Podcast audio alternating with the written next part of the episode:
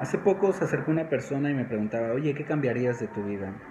La verdad es que me puso a pensar sobre todos los momentos que he pasado, tanto tristes como alegres. Y es que al igual que tú he pasado por momentos difíciles en mi vida. Momentos donde me he sentido solo, me he sentido decepcionado, momentos donde he llorado, momentos de profundo dolor.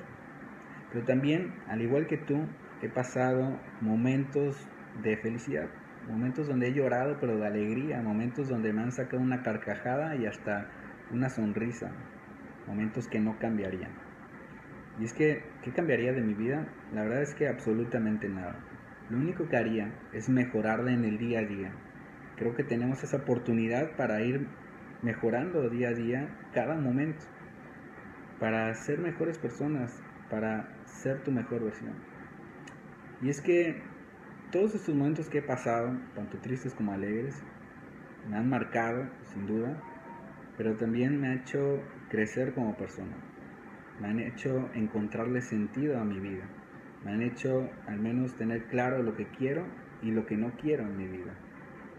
Ahora yo te pregunto, ¿qué es lo que estás haciendo tú para ser mejor, para sacar tu mejor versión? ¿Qué es lo que estás haciendo o dejando de hacer? Incluso para acercarte a tu propósito de vida.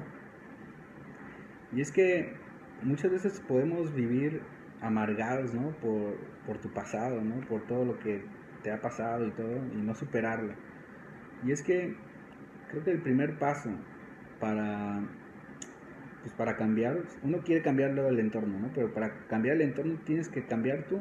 Entonces el primer paso creo que es reconciliarte contigo, reconciliarte con tu pasado, y aceptando, aceptando tu historia, aceptando tu historia con sus alegrías, pero también con sus tristezas, aceptando tu historia pues con sus luces, pero también con sus oscuridades. Porque al final de cuentas, aceptando tu historia, yo te puedo decir que le encontrarás sentido a tu vida. Bueno, cuídense, pásenla muy bien y seguimos en contacto. Adiós.